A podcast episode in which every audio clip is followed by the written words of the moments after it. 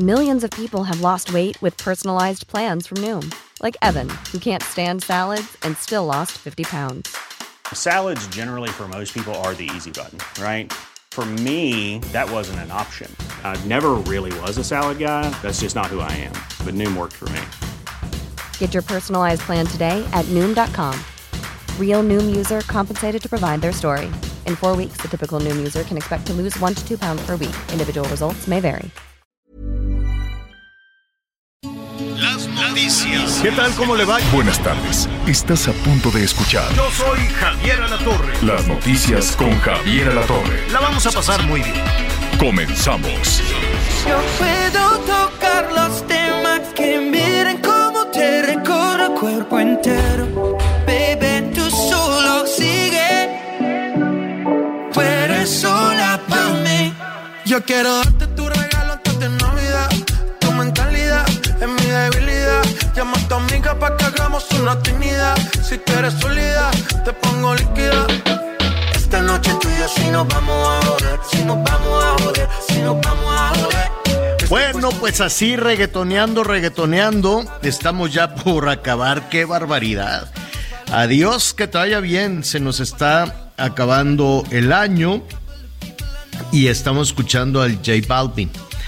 Pero el otro que, que canta que no se le entiende eh, es Ed Sheeran o Ed Sheeran. Como usted le quiera decir, es exitosísimo este hombre, pero pues eh, nunca lo había escuchado cantando en, en inglés para que vea hasta dónde llega el reggaetón. Qué gusto saludarlo esta mañana fresquecita con tráfico, mucho movimiento, muchísimo, muchísimo movimiento hacia, hacia esta cabina alterna que tenemos al sur de la Ciudad de México. Quiero suponer que es la salida todavía de algunos de, algunas personas que se quieren ir, pues no sé, a Cuernavaca, Acapulco, cosas por el estilo, o a, o a la nieve ahí en el Ajusco, pero pues ya es puro lodazal, ya casi no hay nieve. Igual y se van de a campo, igual y quieren organizar una carne asada por ahí en, en el Ajusco. Antes era bien bonito el Ajusco, ahora está pelón, pelón, pelón, pelón. Definitivamente no, no, esa, esa parte boscosa, bonita, no, ya ya francamente está muy pelón. Hay de todo, hay motitos, hay juegos, hay, hay mucho garnachero, pues, mucha garnachería, ¿no? Mucho eh, que fritanga, quesadilla, no sé cuánto, y cada vez la mancha urbana le va quitando más al bosque y más y más y más.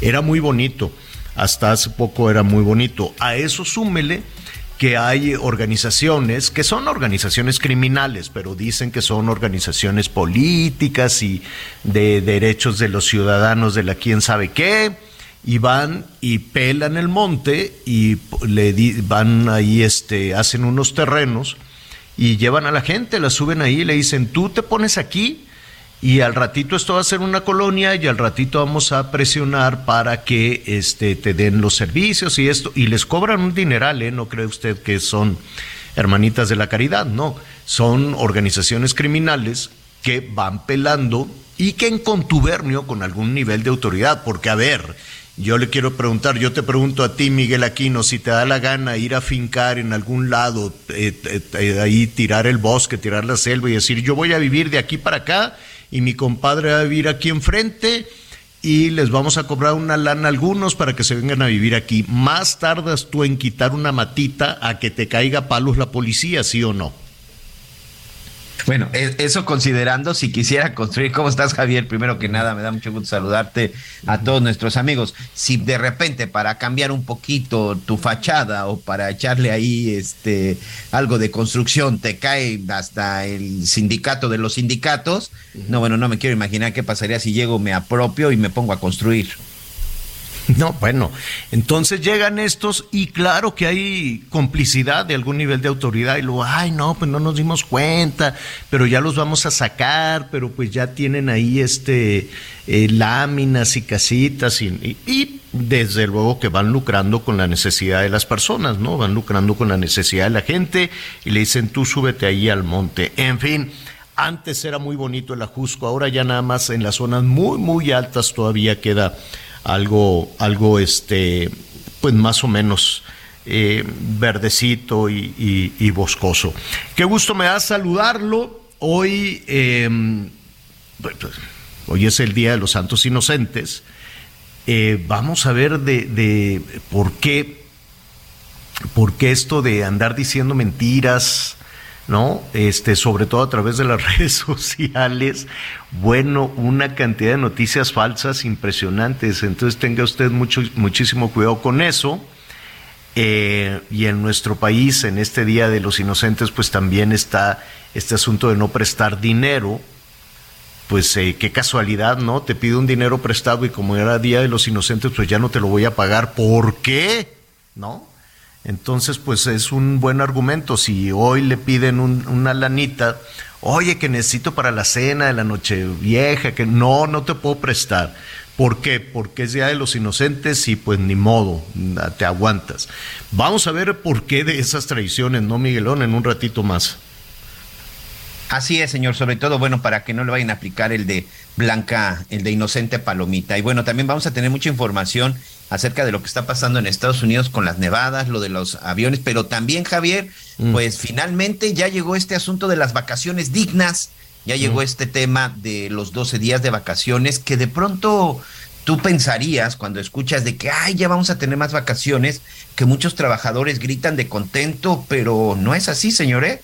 Hay una, una opinión muy dividida sobre si es bueno o no tener tantos días de vacaciones y qué decir del sector empresarial, que al final, Javier, al final, amigos, son los empresarios esos que eh, eh, llaman opositores en algunos lados aspiracionistas, son los que pagan las vacaciones, porque esas vacaciones de las que vamos a hablar no las paga el gobierno, como sinceramente no paga nada el gobierno, ¿verdad? No, no, no pagan ni los carteles de, de las corcholatas, entonces no, sí los pagan. ¿eh? eh toda la publicidad de las corcholatas, esas sí, sí las paga. Sale con dinero de la gente, sale del bolsillo de la gente, aunque digan que no. Es un asunto que vamos a tratar al ratito.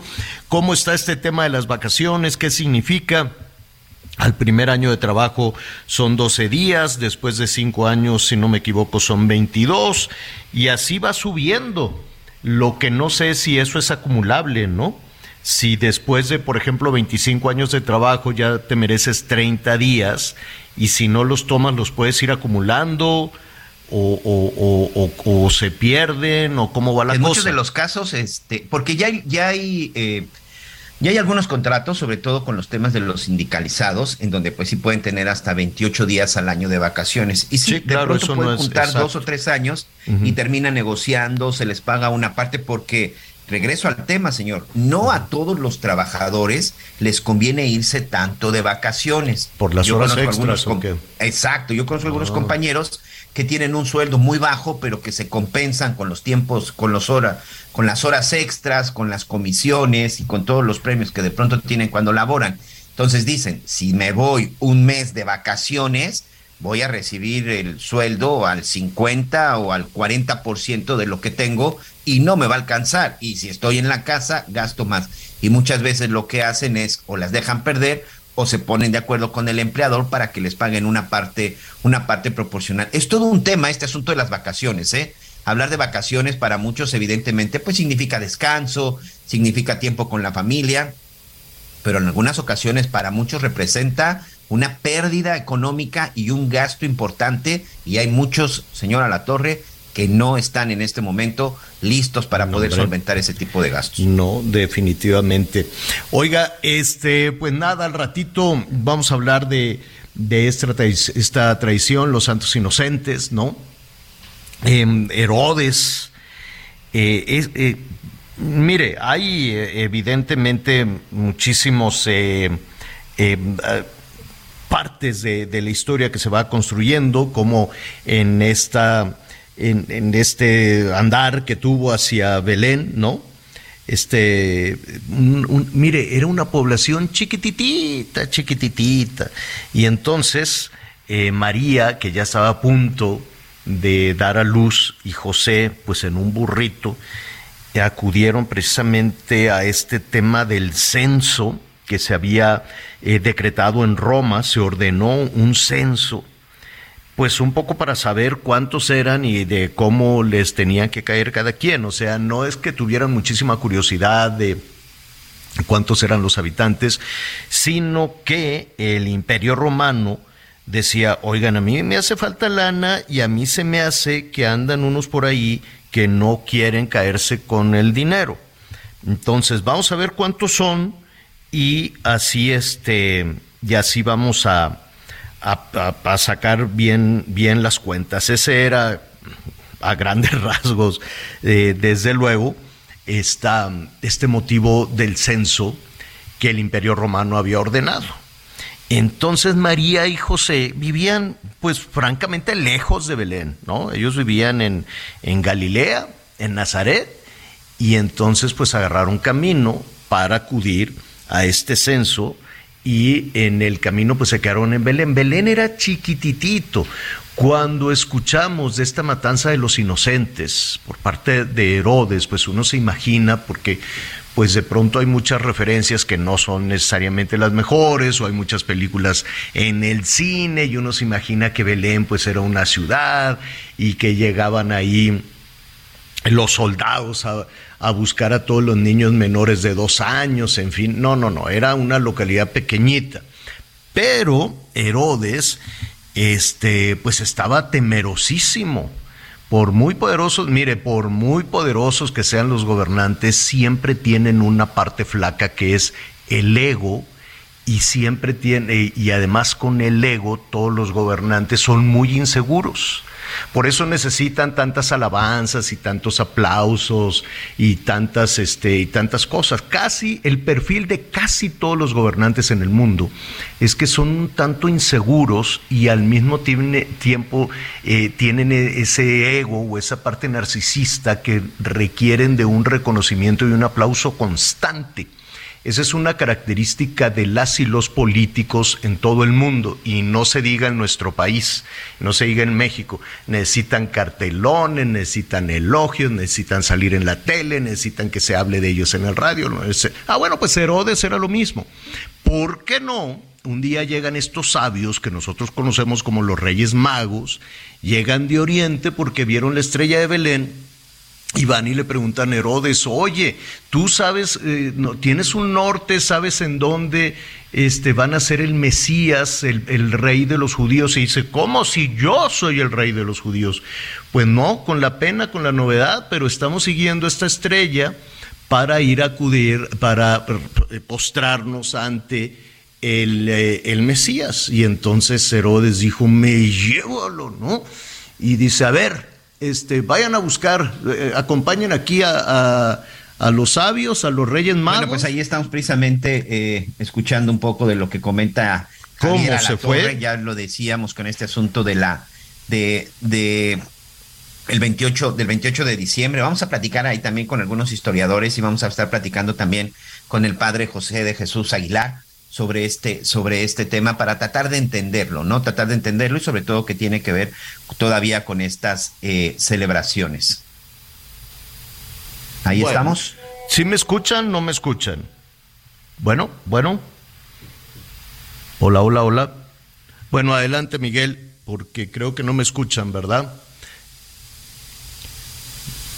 Aquí. A, ver, les, le ofrecemos una disculpa. Bueno, pues yo al ratito les digo, se puso como loco Herodes y dijo, ¿saben qué? Ah, encontraron, pues siguieron, le pusieron escoltas ahí todo a los a los este sabios de Oriental que nosotros conocemos como los Reyes Magos, llegaron Llegaron ahí a Belén, al ratito le voy a decir por qué en un portalito de Belén, pues porque era el censo y Belén era una población que ni siquiera figuraba, que nadie la tomaba en cuenta, ¿no? Este, y entonces pues ahí le vinieron los dolores a María y ahí en un portalito de Belén este, eh, fue el nacimiento de Jesús. Entonces, pues llegaron los sabios Dijeron, ah, mira, pues aquí está. Y van rápidamente los soldados y le dicen a Herodes, ya nació y nació en Belén. Eh, ahí está el Mesías, ahí está, y dicen los profetas que es el rey de los judíos, entonces tú ya valiste. ¿Cómo? Sí. Entonces, este, pues nada, dice, van, se, se deshizo de todos los niños menores de dos años. El, eh, Belén era tan chiquitito que dicen los investigadores, que dicen los historiadores, que en realidad pues eran muy poquitos niños, ¿no? 10, 20 niños, eh, lo cual es una tragedia, evidentemente, lo cual es un crimen brutal, ¿no? Y entonces el narcisismo y la inseguridad y el miedo que tenía Herodes de que eh, del nacimiento del nuevo rey de los judíos, pues lo llevó a cometer ese crimen terrible. Y ese, desde luego, de acuerdo a la fe católica, este es el origen del Día de los Santos Inocentes. Entonces, digo, se lo cuento así, a grandes rasgos. Evidentemente, al ratito vamos a estar platicando con el Padre José Jesús Aguilar para que nos hable precisamente de esta fecha, de acuerdo a la, a la fe a la fe este, católica y porque además tenemos esta, esta tradición, que esta, esta, esta tradición de las bromas y de todo esto no es necesariamente algo ligado a la fe católica, pero sí viene de la época de los romanos seguramente. En fin, ahí se lo, ahí se lo cuento a grandes rasgos. Bueno, muy bien. Oiga, este, a partir de la Navidad y como todos estábamos allí, este, con los regalos y la y la Nochebuena y cosas por, por el estilo, este, pues no nos dimos cuenta y aparecieron en diferentes partes del país cartelones para las eh, corcholatas, en este caso, eh, esta eh, publicidad ya de campaña abierta. Para Claudia Sheinbaum, que es una de las corcholatas, ¿no? Que es una de la, jefa de gobierno de la Ciudad de México, que es una de las aspirantes a eh, la jefatura a la jefatura, perdón, a la presidencia de la República. Entonces, este, pues ya es el banderazo de salida. Hay muchas simulaciones en todo esto. Que si la ley no lo permite, que si el INE te puede sancionar, que a ver, si, si algo no está. Ok, muy bien. Eh, si algo no está jalando de acuerdo a la ley, pues entonces habrá que modificar la ley. Pero siempre hay mucha simulación entre lo que dice la ley, entre lo que se va a aplicar, entre si se va a sancionar, si no se va a sancionar. Y la verdad es que todo este año que está por, por terminar, todo el 2022, pues ya estuvieron en campaña por lo menos Marcelo, Claudia, este, el senador Monreal, y al final entró el eh, secretario de gobernación. Este, pero quien eh, pues la que tiene pues muchísimas bardas y luego Marcelo pinta bardas pero luego van y se las quita la gente de Claudia. Le dice no de acuerdo a la ley no puedes pero entonces quitan las de Marcelo ponen las de Claudia. En fin hay una suerte ahí de simulación. Y entonces aparecieron todos estos carteles y un grupo de diputados eh, me, llamó muchísimo la atención el argumento, la justificación eh, que pusieron para pintar estas bardas en apoyo a Claudia. Em, y todos sabemos que, es candidata. Aquí el, tema es, ¿y qué hacemos con, con, la ley? Porque lo que dicen los diputados, este, Patricia Armendaris o lo que dice Torruco, la verdad es que con unos argumentos pues muy, muy flaquitos, ¿no? Este, está todo esto de apoyo a Claudia, dicen es Claudia, entonces dice Torruco, por ejemplo, este, es nuestro dinero, es nuestro derecho constitucional. Mm, pues habrá que ver eh, si en la constitución así viene honestamente. Entonces estamos buscando especialistas para que nos digan si ese es un derecho constitucional que tienen las diputadas y los diputados de poner anuncios espectaculares en apoyo a Claudia Sheinbaum estamos en contra de la censura del INE. Entonces, no sé si en la Constitución, y lo vamos a, preguntarle a un especialista, viene que tú como legislador tienes derecho a violar la ley que los mismos legisladores decidieron. Esta señora tan polémica, Patricia Armendaris, dice que en en, en eh, pleno ejercicio de sus derechos, y porque es democrático todo el asunto, eh, se sumó a la iniciativa para contratar espectaculares en apoyo a Claudia. Entonces son completamente muchísimos. desconociendo la ley, Javier. Eso es lo más impresionante. Y no se nos olvide que ella es diputada, ¿eh? Sí, sí, sí. Es diputada y desconoce la ley. lo- ¿sabes cuál es el asunto? Que no pasa nada. O entiendo que no sucede nada y la ley ahí está. Y como dicen en Palacio Nacional, pues no me vengas con que la ley es la ley y entonces nosotros pues ya nos arrancamos. Y pusieron en Jalisco, en Tamaulipas, en Guanajuato, en Nuevo León, en Querétaro, allá en Quintana Roo, en Guerrero, en todo el país aparecieron de volada un friego de espectaculares. Al rato van a llegar los de los demás, ¿no? Me, me queda claro. Ahora, dicen, lo que no entiendo es quién paga. ¿Pagan ellos? O sea, salieron los diputados a decir, nosotros ya nos pronunciamos a favor de Claudia y ellos son los que pagan. Porque poner un anuncio de esos, primero la renta, le voy a, a preguntar a Pablo o a nuestro productor, productor Leonel Sánchez, este, que ellos saben más o menos, de acuerdo al Estado, ¿no? Por ejemplo, en Nuevo León poner un anuncio debe ser muy caro, en Querétaro también, allá en Quintana Roo, pues los, los hoteles y eso, pues deben pagar una, una buena cantidad de dinero. Entonces, yo saco cuentas, digo, a ver, tienes que pagar el diseño, la colorom, ¿cómo le dicen? Bueno, el diseño, el material, la impresión, este, que te lo- y eso no es de un día para otro, porque además tienen que ser similares, son igualitos, esto está pues ah, diseñado en alguna, en alguna parte, tal vez con alguna agencia, más este, quiero suponer el eslogan, todo ese tipo de cosas, pues eso cuesta. Luego, rentar el anuncio espectacular, que es un anuncio grandotote, pues también cuesta. Yo no sé si con lo que ganan los diputados hicieron una vaquita, pues es una vacota, es una cantidad de dinero generosa. Yo no, no sé, ellos dicen, nosotros lo estamos pagando de nuestra bolsa. A ver, enséñenos la factura, señor diputado. Enséñenos que usted, de su dinero, de su cuenta, de donde le pagan, usted pagó esos espectaculares, porque es un dineral bárbaro. Y las bardas de Marcelo, y todo, o sea, ¿realmente lo pagan ellos de su bolsillo? ¿O están haciendo un cochinito, están haciendo una ronchita de, de dinero de la gente? Porque si es dinero de la gente, pues también que le paguen a todos, ¿no? A los del PRI, a los del PAN, a los del Verde, a los de Movimiento Ciudadano, que a todos les paguen. Oigan, pues si les vamos a pagar a estos, pues también les vamos a pagar a todos, en caso de que sea dinero público.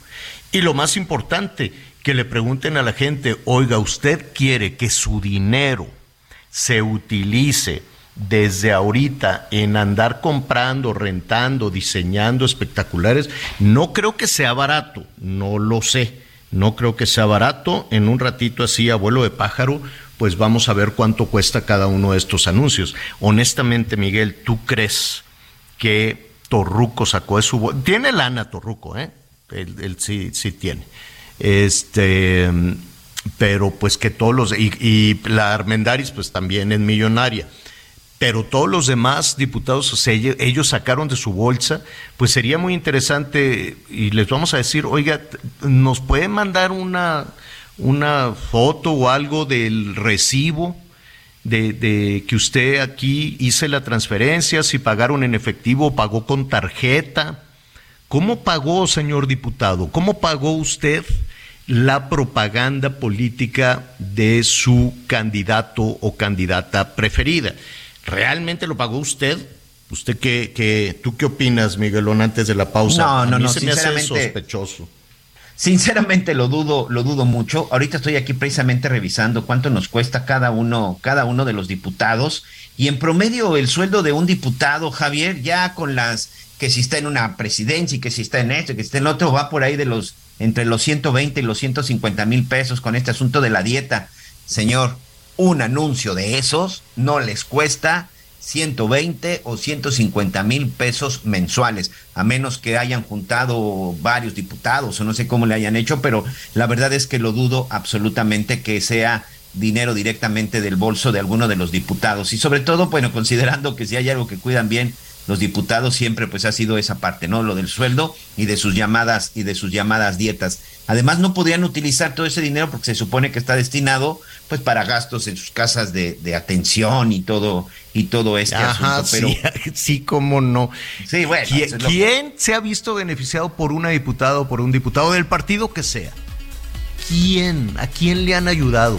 No, hombre, para nada. Si les truenan los dedos los que los mandan ahí de los del ejecutivo y los gobernadores y todo eso. No, hombre, están siempre andan de rodillas. Bueno, vamos a hacer una pausa y volvemos. Yo quiero darte tu regalo antes de Navidad.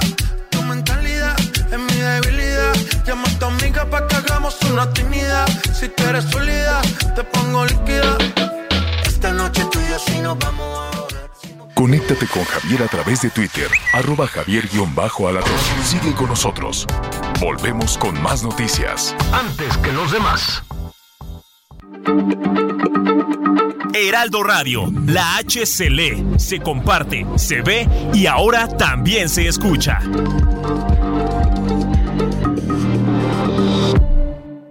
Todavía hay más información. Continuamos. Y para nuestro querido público, les tenemos una oportunidad exclusiva que no podrán rechazar. Llamen al 5521 2840 71 o visiten For Andrade en Calzada de la Viga 1880, Mexicalcingo, Iztapalapa. Código postal 09099, Ciudad de México. Y aprovechen a este modelo Ford Expedition Limited 2022 exclusivamente en nuestra agencia. Y lo mejor es que la entrega es inmediata. Las noticias en resumen. La Conagua emitió una alerta especial para 24 estados del país por la presencia del Frente Frío número 20 que provocará heladas y bajas temperaturas en territorio nacional. Informó que ingresará por el noreste del país y ocasionará chubascos en Baja California y lluvias aisladas en Sonora.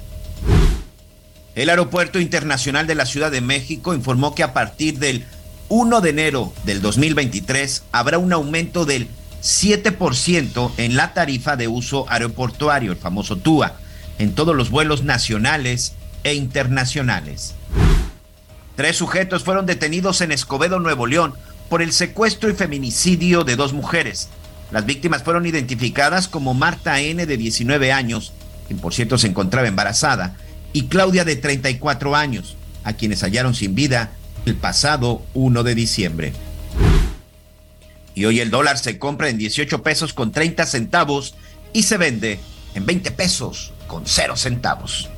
Lo mejor de México está en Soriana. Aprovecha que la uva blanca está a 69.80 el kilo o manzana red a 36.90 el kilo y limón con semilla a 19.80 el kilo. Sí, a solo 19.80 el kilo. Martes y miércoles del campo de Soriana. Solo 27 y 28 de diciembre. Aplican restricciones. Oiga, eh, tenemos cuatro, por lo pronto, cuatro casos ya eh, confirmados de rabia en pacientes en, en, nuestro país, tres en, tres en Oaxaca, uno más en, en Nayarit, una señora que, que falleció. En, en, la persona de la persona de Nayarit, bueno, ella pues tuvo ahí un, un, un, una mascota, un gato, no entiende, no, no queda claro si era una mascota de ella, de alguna otra persona, que la rasguñó, y con ese rasguño fue suficiente para que tuviera esta, esta infección, desarrollara, no sabemos, el, ya le vamos a preguntar a, a, un especialista, ¿no? Cuánto tiempo pasa para que una persona, un humano, pues sea ya diagnosticado con rabia y desafortunadamente tiene un desenlace fatal. Son pocos los casos de personas diagnosticadas con rabia que se han salvado. Ahora, son cuatro casos en un país eh, tan grande como el nuestro, 130 millones de personas, probablemente no, no figuraría, ¿no? Pero, primero, sea un caso, sean dos, sean tres, el caso de estos niños es doloroso, es terrible, desde luego, el, por, por, por lo que significa la vida de estos niños.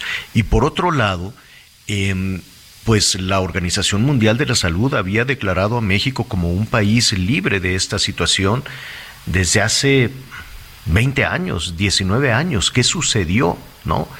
este, ¿qué, pasa precisamente con este tema de que, cuáles son los, los eh, primeros auxilios y si es posible que una persona ante una situación de esta naturaleza, un encuentro de alguna manera con algún, eh, con algún mamífero, con algún animal, pueda este, pueda salir adelante.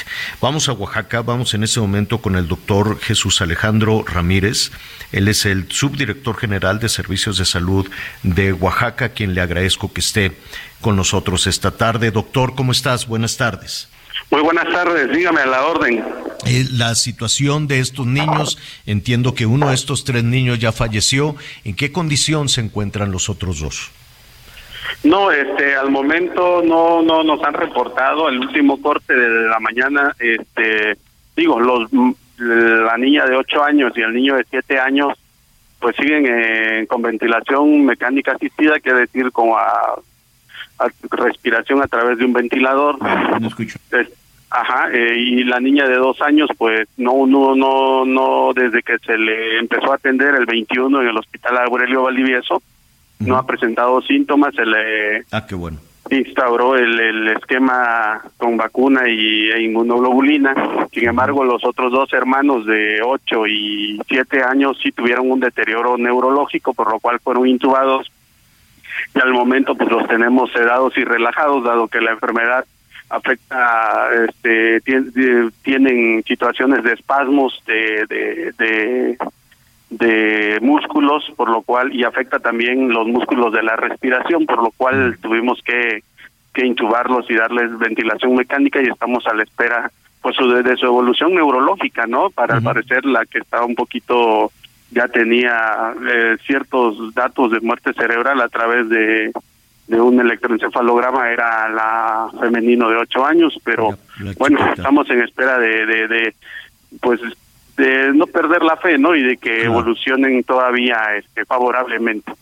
¿Qué, ¿Qué sucedió, doctor? ¿Qué pasó con estos, con estos tres niños? Eh, entiendo que son de una localidad eh, rural, ¿así es? Así es, sí, es una comunidad rural de aproximadamente de la capital para allá, son unas entre cuatro y cinco horas. Digo, la parte más cercana a la ciudad con ellos es Sola de Vega, que es el hospital que, que los atendió el día 21 y los refirió a la capital, a Aurelio Valdivieso. Y pues lo que comenta la madre es que el día primero de diciembre, eh, por el tipo de vivienda que ellos tienen, que es de madera y a veces entre madera y madera o entre madera y techo de lámina, de, quedan espacios en los cuales pueden entrar pues algún tipo de, de fauna, ¿no? En este caso entró, refiere la mamá, un murciélago y, y, le picó durante la noche, le mordió durante la noche a sus hijos y cuando ella se dio cuenta incluso comenta que lo mató. y, y pues fue lo que pasó. Digo, la rabia se ha, como tú le lo dijiste, erradicado en los en los mamíferos que tenemos domesticados. Sin embargo, en todo el mundo, este, los mamíferos o los voladores de de áreas eh, boscosas, de áreas este, de tierra, son, uh, ¿cómo te diré? Son de manera natural, pueden tener reservorios naturales, son reservorios naturales del virus de la rabia y a veces cuando invadimos su área, pues nos, uh, nos tenemos, ponemos en riesgo, ¿no? De que nos agredan y nos contagien, por eso ante cualquier agresión, tenemos que acudir inmediatamente al médico para que nos pongan la vacuna. A ver, hacia allá quería, quería ir, eh, doctor, antes de llegar al tema de la vacuna, ¿qué pasó con estos niños? ¿Qué pasó con su mamá? Este, ¿qué, qué, qué, qué es lo que ella les ha, les ha hecho? ¿Mató al murciélago y nada más? Pues ella comenta que mató al murciélago, le lavó con abundante agua y jabón y, y acudió a un facultativo particular que estamos también viendo, investigando, ¿no? En dónde y que el facultativo les dio este eh, antibióticos y analgésicos y los refirió a su casa. Entonces, eh, eh, pero incluso ella no, no, no nos pudo dar el nombre del, doctor que vio de manera particular por ahí cerca de, su localidad. Y fue hasta cuando ya aparecieron otros síntomas que, que, que ella se presentó ah, en la etapa de síntomas inespecíficos, en los cuales todavía no sabemos si son no, no es que no sepamos, sino que todavía no son síntomas de, de, propias de la enfermedad. Si fuese rabia, y hablo de sospecha de rabia porque hasta el momento no nos han dado los resultados ahí del Instituto de Referencia Epidemiológica en la Ciudad de México. ¿Cómo? ¿No, no, ¿Todavía no se tiene eh, con certeza el diagnóstico? Eh, el laboratorio estatal procesó una impronta de un ojo derecho, me parece, de uno de los niños, el cual salió eh, reactiva, positiva, pero para fines de calidad nosotros tenemos que mandarlas a la Ciudad de México para el control de calidad y ese resultado es el que estamos esperando, que sería el, la pieza clave para el diagnóstico. ¿Y quién, quién les tiene que dar esa, eh, eh, confirmar ese dato? El INDRE, el INDRE, el, Instituto Nacional de Referencia Epidemiológica. Ok. A ver, eh, eh doctor, eh, dime algo.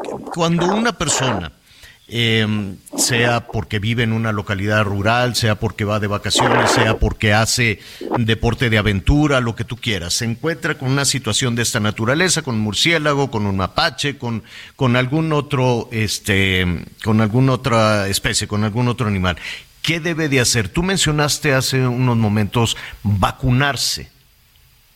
¿Así es?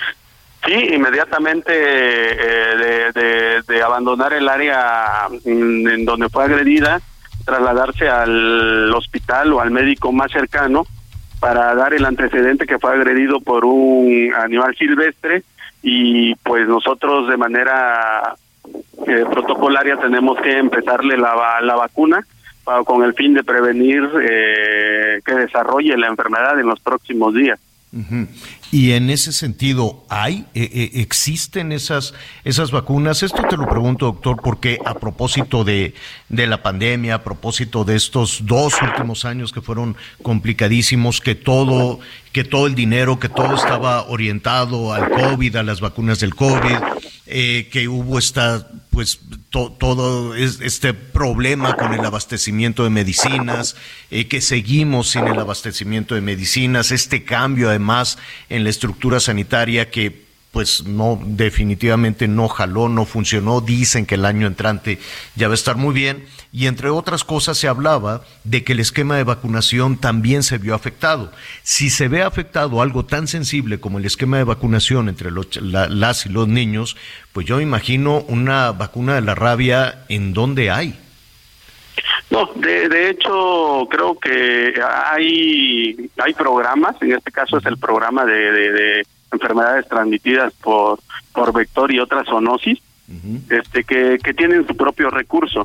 Yo creo que el gobierno federal y el gobierno estatal han, han canalizado los recursos a cada programa y, y no es una excepción la rabia, incluso a, las mordeduras por serpientes se han atendido, antes moría mucha gente por mordedura de serpientes, hoy pues tenemos, estamos preparados con antiviperinos, mordeduras de arácnidos, tenemos antiarácnidos, entonces creo que esas partes se han cubierto precisamente porque hay el antecedente de, de, que pues agresiones de este tipo de, de, de, insectos o de mamíferos. Entonces sí, no se tienen en, la, en los 35 hospitales o en, las o en las más de 700 centros de salud, pero sí las regionalizamos, se divide en seis eh, jurisdicciones sanitarias y en cuanto se reporta una agresión, ya sea de tipo de víbora, arácnido, alacrán o en este caso mamífero por probable rabia, se canalizan todas las vacunas y las inmunoglobulinas que pudiera ocupar el paciente. Entonces, ante una mordedura o como en el caso de Nayarit, un rasguño, incluso con alguna con alguna mascota que por alguna razón no tenía esta esta vacunación, este, pues no dejarlo pasar, no suponer que es únicamente un, un rasguño. Eh, ahí el, el, el, tema, corrígeme si me equivoco, es por la saliva de, de, la fauna, ¿no? Del animal. Es correcto, el, eh, eh, quien te lo transmite tiene que tener glándulas salivales y a través de la saliva secreta el virus y al momento de morder te deja pues saliva en la herida y la cual se, inocula y busca un hay un periodo de incubación del virus en el cual se replica y busca el nervio, en este caso el de la, rabia es un neurótropo, y así va recorriendo hasta que llega al sistema nervioso central. Eh, me imagino, eh, digo, pasaron muchas generaciones sin que tuviéramos esa, esa referencia, doctor, pero eh, ¿qué, qué, qué es lo que sucede en el proceso de, de, de incubación y qué sucede cuando esto se va ya al cerebro, al sistema nervioso central? ¿Qué, qué, qué, qué reacciones pueden tener las personas? Sí, eh, te voy a hablar de, de, cuatro etapas, cada una en promedio dura unos 14 días. En la primera etapa, después de la mordedura, viene una etapa de, de, de replicación del virus, en la cual, este, posterior a esta, empieza una etapa de pródromos, quiere decir que son síntomas inespecíficos, puede ser fiebre, dolores musculares o dolor de cabeza, malestar general, y posterior a esta fase prodrómica viene la fase neurológica aguda. Aquí ya son francos los datos de rabia como espasmos, fotofobia, hidrofobia, aerofobia. A, a, este... a ver, na, pe, perdón, perdón. Este, la gente, me imagino que las personas afectadas o ya diagnosticadas con rabia, por lo que nos estás diciendo uno, es una desorientación, ¿no? Una, una, una eh, situación mental este anormal, quiero quiero suponer. Fotofobia es que no aguanta la luz, ¿así es? Le ofende la luz, le ofende el, el agua o le ofende el, el, aire. el agua también, no pueden beber Sí. Este, sí, sí, o sea, eh, el agua le, le, causa como fobia.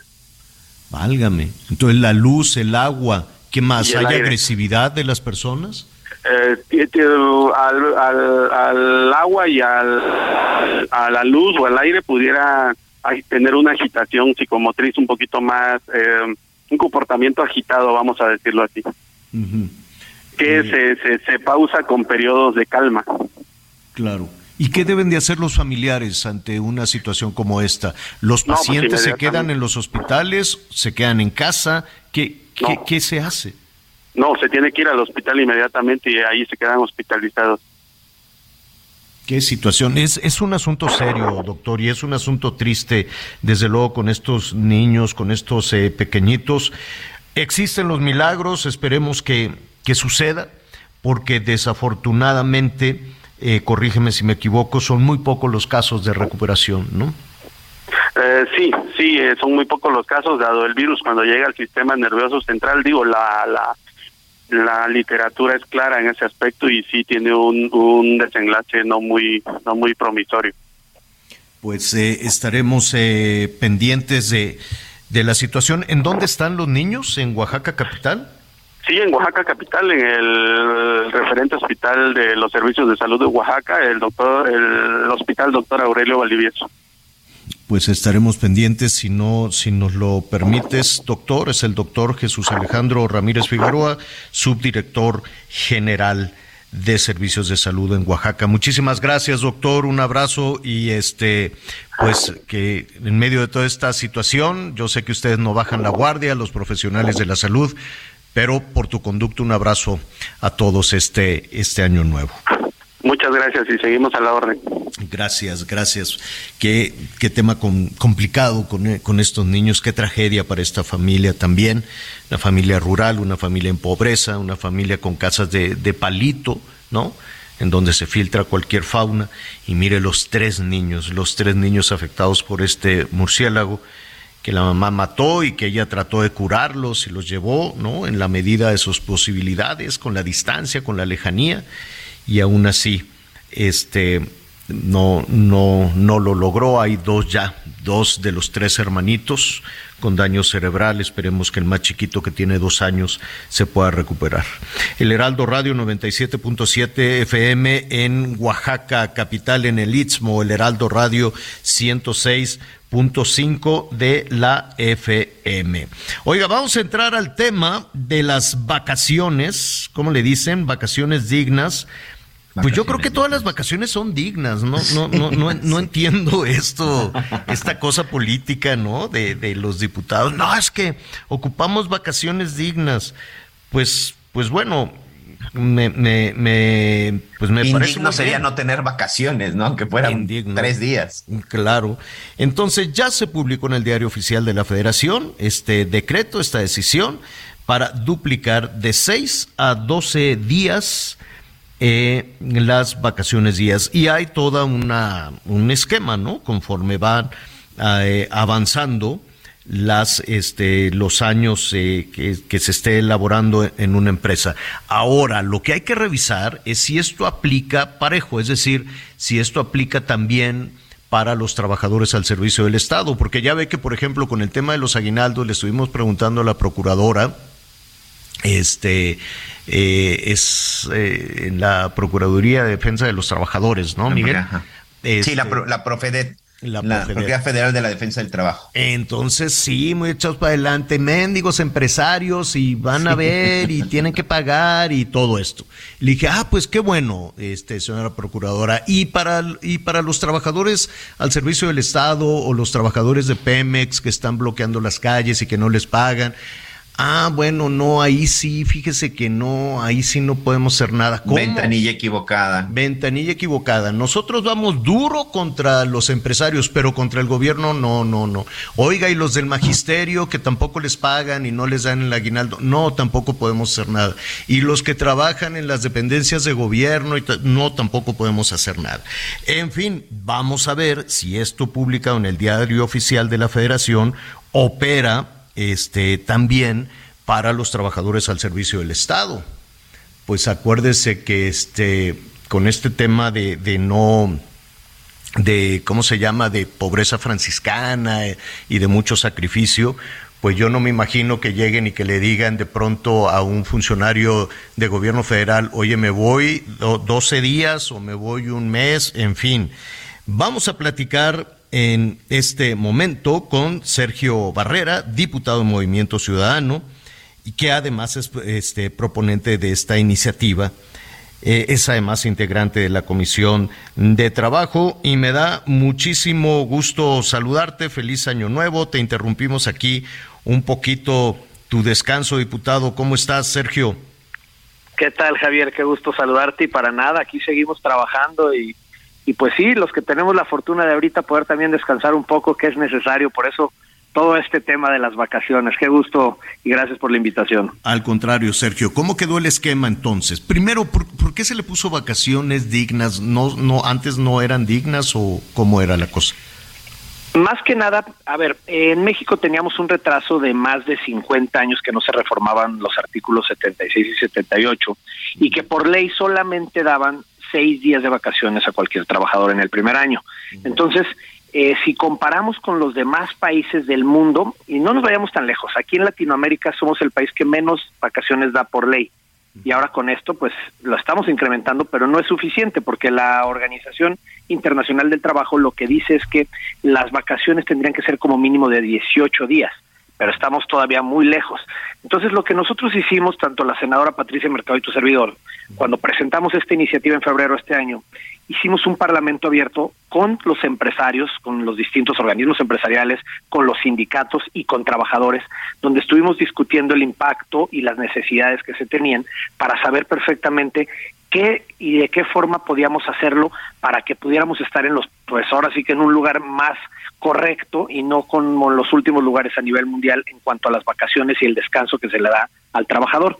Por eso nosotros le llamamos vacaciones dignas, porque es digno de cualquier persona que trabaja, que tenga un descanso y una desconexión y que pueda tener pues salud mental. Aquí en México padecemos un grave problema de estrés laboral, prácticamente el 60% de los trabajadores del país lo padecen y tenemos graves problemas también de salud mental y es algo que se ha incrementado después de la pandemia.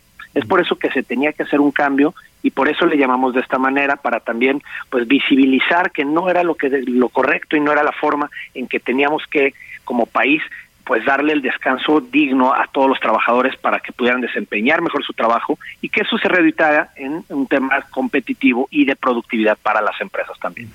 Eh, hay algunos eh, sindicatos de, de antemano, eh, Sergio, te voy a pedir un, un favor, se nos viene un, un corte, pero te están llegando muchísimos eh, cuestionamientos, muchísimas, muchísimas preguntas. En principio, eh, nos gustaría, antes de, irnos a una pausa, ¿cómo quedó entonces el esquema? Son 12 días al, al, primer año de trabajo, ¿así es? Correcto, se duplica de 6, pasa a 12 días, entonces después del primer año que tienes ya tienes 12 días automáticamente y sucesivamente cada año trabajado son dos días más hasta llegar a 20 días de descanso cuando ya trabajaste durante cinco años y posteriormente cada cinco años va subiendo otros dos días hasta llegar a 32. Entonces una persona que se queda en una empresa trabajando durante varios años puede llegar a tener hasta 32 días de descanso Eh, anualmente. 32 días anualmente son, son acumulables. Es decir, si alguien eh, tiene 20 años trabajando y dice, bueno, no he tomado vacaciones en dos años, ¿me puedo tomar dos meses? No, pero sí son, eh, digamos que los puede tomar, si ya lleva 20 años, prácticamente dentro de esta tabla lo que te dice es que por esos 20 años ya eh, considera en el nuevo esquema los años que llevas trabajados en cuántos te van a dar. Entonces, Entonces, sí es no son- retroactivo, digamos. No son acumulables y hay muchísimas No. preguntas. ¿Nos permites hacer una pausa y volvemos Con mucho contigo, gusto. diputado? Gracias. Claro que sí, Javier. Volvemos.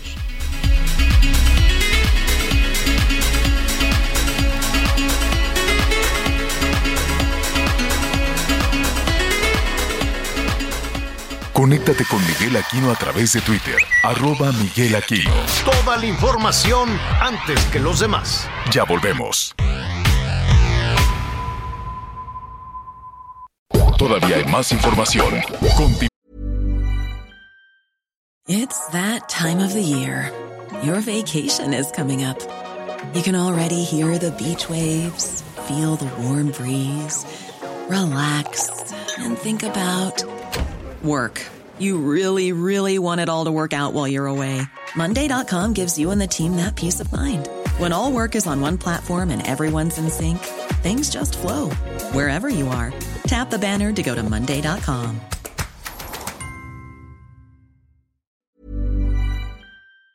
Vamos. Bueno, muy bien. eh, vamos con este tema de las eh, vacaciones, vacaciones dignas a partir del primero de enero eh, próximo. Es decir, ya a partir de la próxima semana, Sergio, entra en vigor este decreto. ¿Así es? Correcto, ayer quedó ya eh, publicado en el diario oficial de la Federación y con eso ya es válido a partir del primero de enero. Entonces, eh, eh, estamos, eh, estamos revisando precisamente este decreto con el diputado Sergio Barrera, quien le agradecemos eh, primero que nos aguantaras en el corte, segundo que te estamos ahí interrumpiendo esta, esta jornada. ¿Son más los trabajadores en la informalidad que los formales? ¿Qué sucede con aquellos que, que están en esa condición de trabajo informal?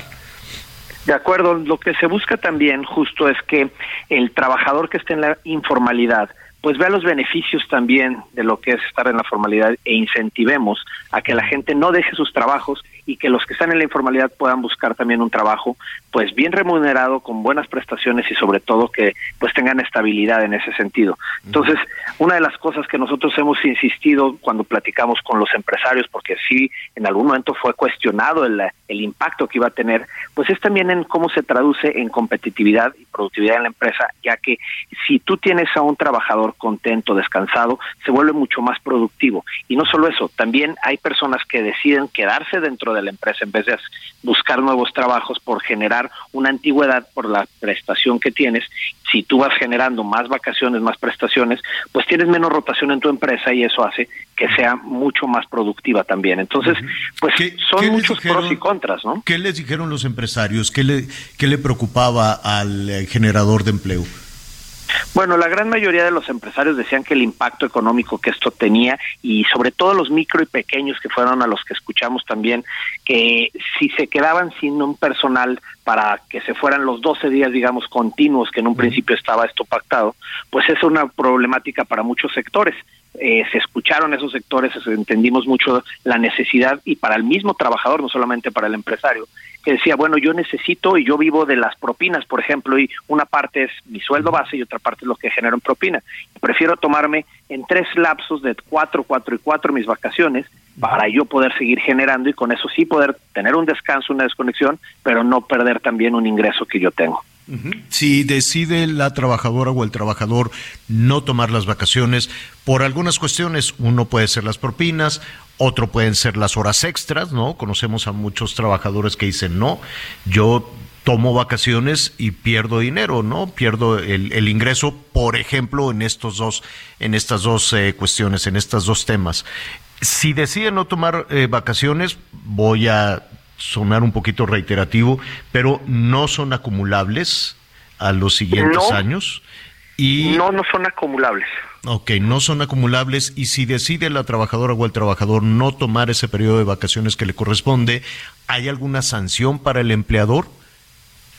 No, a menos de que fuera, digo, si el trabajador es quien lo está solicitando, pues que ponga sus razones. Lo que nosotros decimos y por lo que legislamos para que pudiera ser que fuera eh, flexible es justo para eso, para que el trabajador sí tenga un descanso, porque nosotros lo que insistimos es que el trabajador tiene que tenerlo porque es por un tema también de salud mental que necesitan tenerlo. Entonces, pues si el trabajador por alguna razón no lo solicita, tiene que dejarlo muy bien y muy claro con su empleador para que no tenga una repercusión eh, posteriormente. Y no solo dejarlo claro de común acuerdo verbal, tal vez se requiera algún tipo de, de documento, ¿no?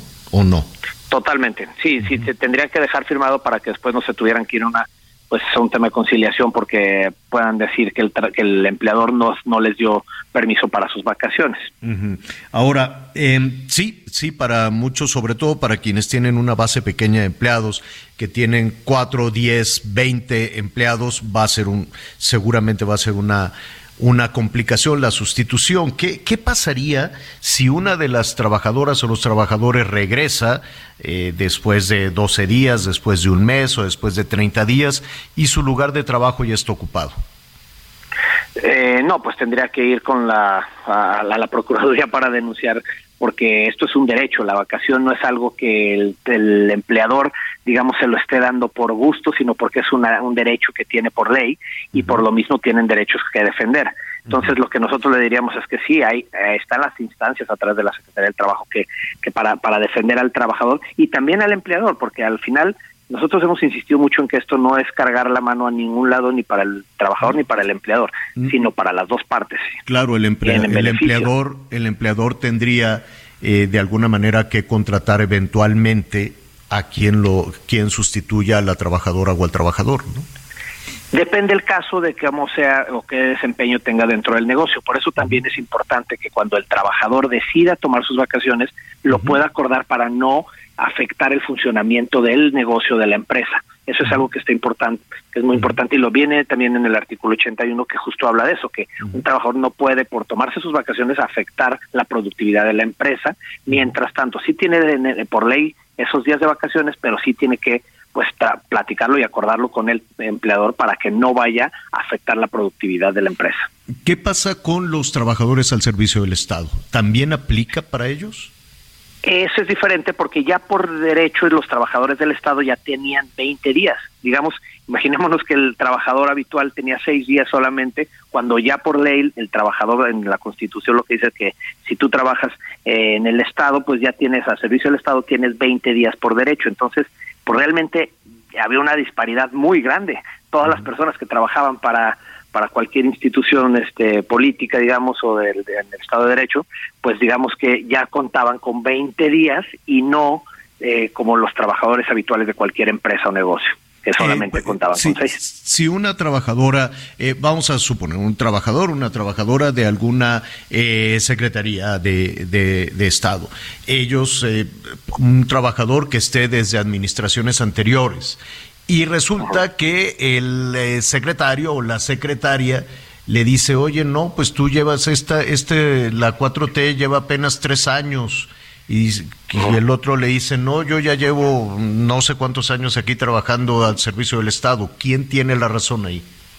No, pues es que no depende de quien esté en el gobierno en ese momento, porque un trabajador del Estado trabaja para el Estado, no para un partido político o el gobierno en turno. Entonces, pues obviamente el trabajador siempre va a tener la razón. Ahora, si el trabajador dice, bueno, yo ya llevo en el, al servicio del Estado 25 años, eh, el, ¿el gobierno le va a dar un mes de vacaciones? Eh, tendría que revisar la tabla, no la tengo esa aquí a la mano, pero sí es diferente porque como te comentaba, ya hay, por ley se tenían 20 días para todos los que están al servicio del Estado. Era diferente a esta que es la ley este, federal del trabajo para cualquier trabajador, digamos, en cualquier tipo de negocio. A partir de, lo, a partir de los 20 años, de acuerdo a esa tabla, ya son 28 días, ¿no? Correcto. Ya, es, ya es en la nueva tabla. Mes. Eh, a, ver, entonces, ¿esto aplica para, em, para empresas, para iniciativa privada? No aplica para gobierno, ¿así es? No, esto solamente es para iniciativa privada.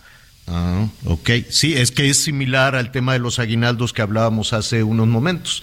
Aplica para iniciativa privada, pero no para los trabajadores al servicio de, del Estado, para los trabajadores de gobierno, con todos los, por ejemplo, los de Pemex o todas estas quejas que hay de que no se les dio el aguinaldo, pues no, están indefensos. Están, sí, y no lo deberían de estar. A ver, eso es algo muy importante y nosotros nos hemos manifestado en que es muy desafortunado que por una parte el discurso sea que sí aumentó el salario mínimo y que sí tenemos nuevas vacaciones, pero por el otro lado las personas que están al servicio del Estado y más cuando son médicos que han dedicado pues en estos últimos años con el tema de la pandemia y demás, pues que no les estén dando lo que les corresponde por ley, pues sí es un problema y sí creo que tendríamos que estar levantando la voz no solamente los ciudadanos, sino también nosotros como legisladores y aquí tenemos las puertas abiertas para si quieren este que los acompañemos en algún proceso poder hacerlo también. Pues un, un muy buen tema para tratarlo si no tienes inconveniente en nada más arrancar el año, porque ahí está también el magisterio que les deben, que se fueron sin pagar, eh, en fin, ¿no? Siempre de alguna manera hay un gran discurso que, que, que, que, se plantea, que avanza, ¿no? que se hacen los decretos, pero para, el, para los que trabajan al gobierno, este, no. Ahí sí no, no aplican muchísimas cosas como aguinaldos, vacaciones, todo ese tipo de, de situaciones. Diputado, te agradezco muchísimo este, muchos temas para platicar contigo. En principio, pues eh, pásala muy bien esta noche vieja y lo mejor para el año entrante. Muchísimas gracias, Javier, a ti, a tu auditorio. Ya sabes que aquí estamos siempre en la orden y pues que todas las trabajadoras y trabajadores del país puedan disfrutar ahora sí las vacaciones dignas, como les llamamos, a partir de 2023.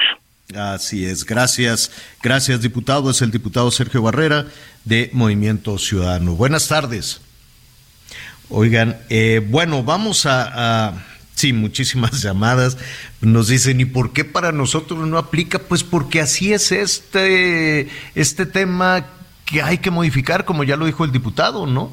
Siempre hay asuntos tronantes y, que sí, que paguen los, ¿cómo le dicen a los empresarios, a los generadores de empleo? Que paguen los adversarios, los conservadores, los, opositores, los opositores mala entraña, paguen. Oye, ¿y el gobierno también? Ah, no ellos sí no, ahí sí no, no podemos hacer nada. Pero entonces el gobierno es un explotador, pues sí, pero pues no, no, no, no podemos hacer nada. Pero no dio el aguinaldo completo, pero pues no hay forma de hacerles manita de coche. Pero que las vacaciones, no, nada más a los eh, malvados, pero qué barbaridad. Que, me imaginé eh, que por ahí, que por ahí iba a torcer el rabo. Bueno, este, Miguelón, antes de ir con nuestro siguiente invitado, pues ya estamos por eh, cerrar este año que sí o sí ha dejado una huella de violencia enorme. ¿eh? Sí, por supuesto. Eh, a pesar de que se han presentado algunas cifras en donde eh, las autoridades nos dan a conocer que han disminuido algunos delitos. La verdad es que el tema de la seguridad, la percepción de la seguridad durante el 2022 se incrementó de manera importante. En el último trimestre, en, que se dio a conocer en el pasado mes de octubre, que tuvo que ver hasta septiembre, se hablaba de que casi el 70% de la población en México, Javier, se siente insegura. Por ahí la cifra es del 67, 68% de que los adultos mayores de 18 años se sienten inseguros en la zona donde viven, ¿no? Y ahí, bueno, pues hemos revisado una y otra vez los municipios en donde se repiten estas, estas estadísticas y muchos, bueno, tienen que ver precisamente con la ola de, de violencia que se está presentando. Mira, hasta el día de hoy, en la administración del presidente Andrés Manuel López Obrador, se han contabilizado homicidios dolosos desde que empezó este conteo macabro prácticamente desde la época de, a finales de los 90. Hasta el día de hoy son 142.694 personas asesinadas en cuatro años, en cuatro años de gobierno haciendo el comparativo con el año, los mismos cuatro años en la época de Enrique, de Enrique Peña Nieto, bueno, pues estamos ya muy por encima. Enrique Peña Nieto en sus seis años eh, tuvo que, pues, pues no responder, ¿verdad? Pero sí tuvo que enfrentar la muerte de 156.066 personas durante su sexenio en esta llamada eh, guerra contra el narcotráfico. Y bueno, el presidente Andrés Manuel López Obrador pues ya casi va a alcanzar y seguramente va a rebasar, va a rebasar esta estadística. Ayer nada más, Javier, te voy a contar rápidamente dos casos que ocurrieron. Uno en la zona de Puebla, en donde una familia acudió del estado de Veracruz a Puebla para comprar un auto que había visto por internet y resultó que se trataba de un engaño. Resulta que la familia fue asaltada, incluso baleada cuando intentaron escapar y en esa en ese en ese hecho murió un niño de 10 años y también un enfrentamiento que se dio ayer en el Estado de México en donde tres sujetos fueron abatidos después de que se enfrentaron con las con las fuerzas militares y el último y el más reciente anoche en un centro de espectáculo donde estaba realizando una pelea de gallos en el estado de Hidalgo, pues alguien llegó y lanzó dos granadas en donde en el momento en el que estaban alrededor de 30 personas ahí reunidas. Por fortuna no hay personas lesionadas de gravedad, pero tampoco detenidos. Y nada más es así por encimita, señor, tres casos que se registraron el día de ayer cuando en México se contabilizaron 66 homicidios el 27 de diciembre. Para abundar en este, en este tema, en esta semana de balances que, hemos eh, llevado a cabo. Yo le agradezco muchísimo a Alejandro Ope, analista precisamente en eh, seguridad. ¿Cómo estás, Alejandro? Buenas tardes. Buenas tardes, Javier. Buenas tardes, auditorio. Oye, eh, Alejandro, estamos cerrando el año con números este, tremendos, pero además no es nada más cerrar el año porque eh, vaya, si nos vamos al arranque de, de, esta administración, ¿te acuerdas que Durazo decía, no hombre, en seis meses esto ya, ya cambió, en seis y luego dijo, no, bueno, no se pudo por los otros seis meses, y luego tiró el arpa y se fue a Sonora que está ardiendo también Sonora. De, de, ¿Qué sucede aquí? ¿Es esta estrategia de que los servidores públicos deben de tener eh, muy poquito talento? Para enfrentar estas situaciones? O, pues digo, yo sé que es parte de un discurso, ¿no? Pues que trata de acercar a la gente, que la gente hay que perdonarle todo porque son muy honestos. ¿Qué, qué opinas tú? Mira, yo creo que, bueno, todos los gobiernos tratan de presentar sus números de la mejor manera posible, todos tratan de presentar una perspectiva optimista, ¿no? Eso no es novedad. Eh, pero yo creo que sí esta administración sí subestimó el tamaño del reto, ¿no? Eh, yo recuerdo a Alfonso Durazo diciendo que en tres años tendríamos tasas de homicidios propios de un país de la OCDE. Eso implicaba una disminución de 85% en tres años. ¿no? Pues obviamente no se dio, ¿no? Eh, Imagínate. Eso, obviamente, obviamente eso, no se dio. Eh, y de hecho, digamos, la, la, la, las marca de la casa, lo que más señalado estos meses ha sido la estabilidad, ¿no? Eh, si bien ha habido una pequeña disminución en el número de homicidios en 2022, no estamos muy lejos de donde empezamos. Eh, vamos a empezar, el, en 2018 hubo un poco más de 36 mil homicidios, este año va a haber 34 mil. Sí, es mejor 34 mil que 36 mil, pero pero no está de más destacar que 34 mil homicidios es 1.5 veces más en términos absolutos que Estados Unidos y un número equivalente al de todos los países europeos juntos. Eh, el estado de Guanajuato tiene más homicidios que Alemania, el Reino Unido, Francia, España y los Países Bajos juntos. Válgame. Válgame. Eh, digo, nada para, para, ponerlo en para ponerlo en perspectiva, ¿no?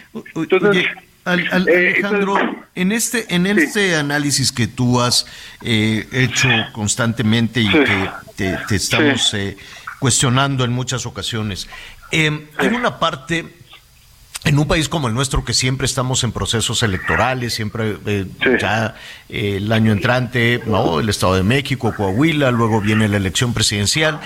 Eh, y, y, siempre los candidatos dicen que saben cómo hacerlo y cómo solucionar, y cómo solucionar las cosas. Realmente La clase política, digo, yo entiendo que son campañas y que así le van a hacer todo el tiempo y que en realidad no, no tienen ni idea, pero dicen, pues ya en el camino voy a ver cómo, cómo hacerle. Eh, pero realmente los políticos, o quién tendría eh, porque decir la palabra político es muy amplio, ¿no? Es una cubeta muy grande donde cabemos todos. Pero ¿quién tendría la posibilidad de diseñar una verdadera estrategia de, para garantizar la seguridad? Es que déjame, el problema no es de, digamos, de un planteamiento, es decir, estratégico. Lo que se necesita es un cambio institucional de fondo. Mm. Eh, tenemos tres grandes problemas en este país, no en materia de seguridad y justicia. Uno es que muy pocos delitos se denuncian, ¿no? Sabes que el 94% de los delitos no se denuncian, si no se, se denuncian no se investigan. De los pocos que se denuncian, muy pocos se investigan adecuadamente, ¿no? Y de los que se investigan, muy pocos se procesan de manera eh, expedita y justa en, en, en, el sistema de justicia penal. Esos son los tres grandes problemas. Eh, nada de lo que estamos haciendo atiende, o sobre todo desde la perspectiva federal, atiende esos problemas. El gobierno federal, este gobierno federal ha apostado, y otros digamos, también en, anteriores, han apostado a la presencia, ¿no? Es decir, eh, cada vez que hay, por ejemplo, un nuevo homicidio, un nuevo caso de alto impacto en, Zacatecas, ¿cuál es la respuesta? Más Guardia Nacional, ¿no? Eh, pero la Guardia Nacional hace muchas cosas, pero no investiga delitos. Déjame darte un dato absolutamente abrumador. En el año 2021, según el Censo Nacional de Seguridad Pública Federal, producido por el INEGI, la Guardia Nacional puso a disposición de, eh, del Ministerio Público por el delito de homicidio doloso y feminicidio a 11 personas. En un año en que fueron asesinadas 35.700 personas. No, bueno. Eh, por el delito de extorsión, 5. Válgame. Por el delito de secuestro, eh, y privación ilegal de la libertad en dos modalidades, 30. Es decir, ¿qué hace la Guardia Nacional? Patrullajes.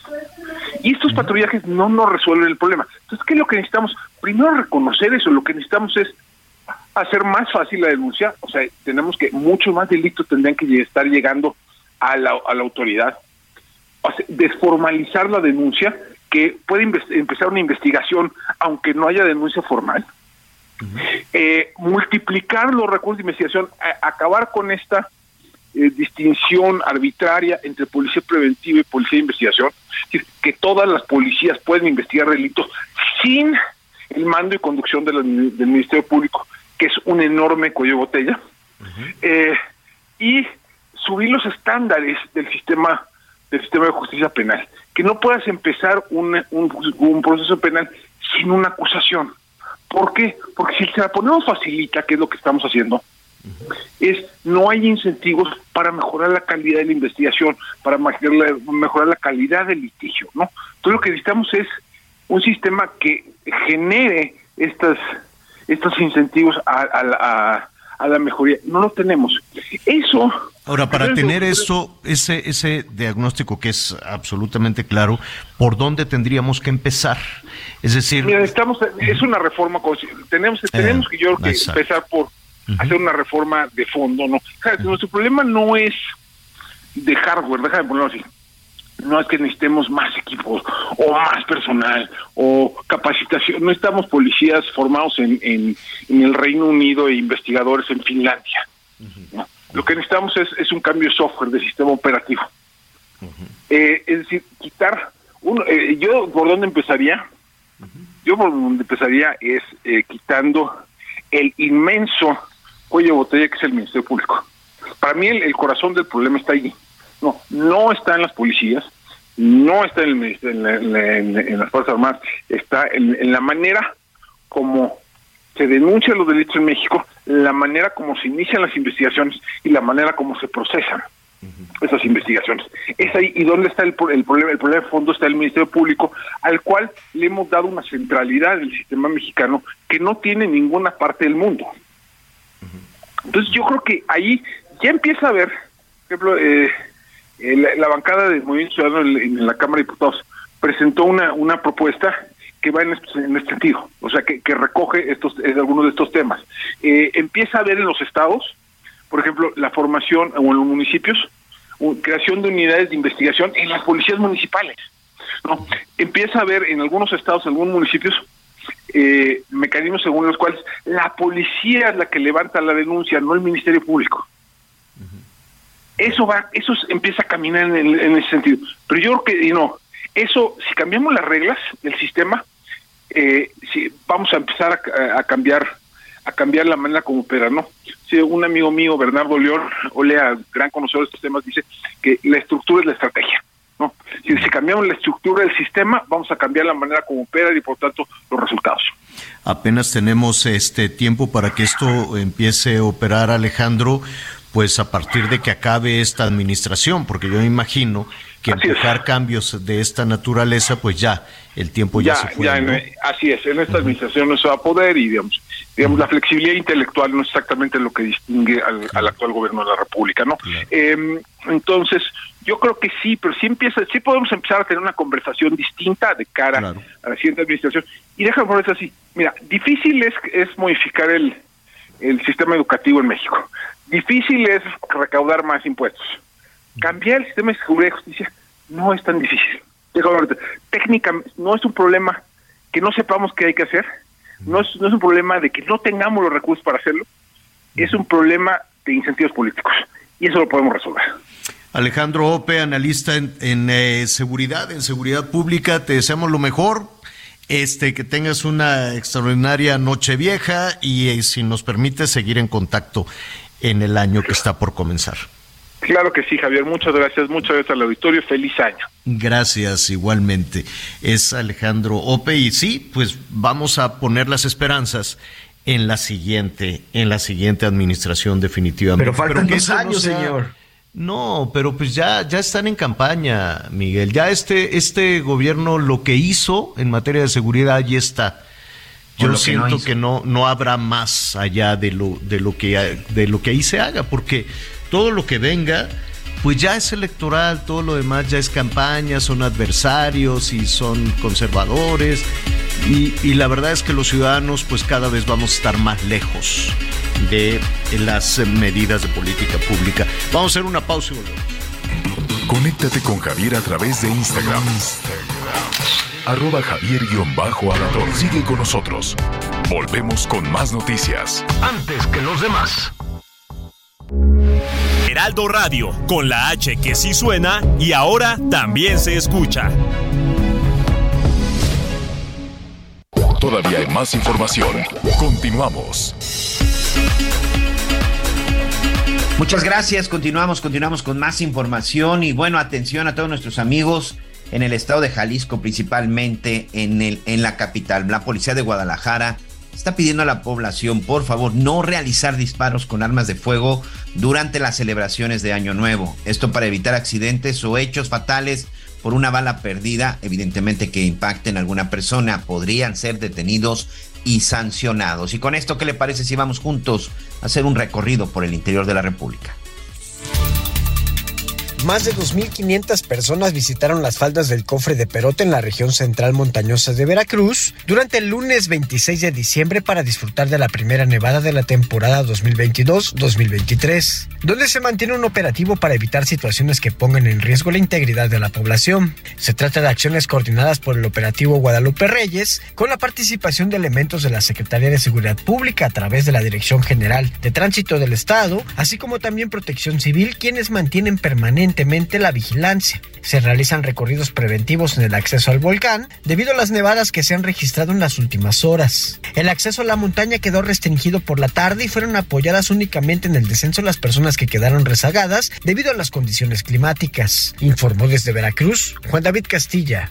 Buen día, les comento que la playa de la Reserva Ambiental de Ría Lagartos de Yucatán fue decretada como área natural protegida en su categoría de santuario de tortugas por parte de la Secretaría de Medio Ambiente y Recursos Naturales Semarnat con el objetivo de proteger sus zonas de anidación y reproducción. En total son 17 nuevas áreas naturales protegidas consideradas como santuarios que se encuentran en los estados de Chiapas, Guerrero, Jalisco, Michoacán, Oaxaca, Quintana Roo, Sinaloa, Tamaulipas y Yucatán, las cuales contarán con un total de 6.635 117 hectáreas. El proceso de modificación incluye el ajuste a los nombres de algunos santuarios conforme a la denominación reconocida por las comunidades locales y el análisis técnico realizado por la Comisión Nacional de Áreas Naturales Protegidas, CONAP.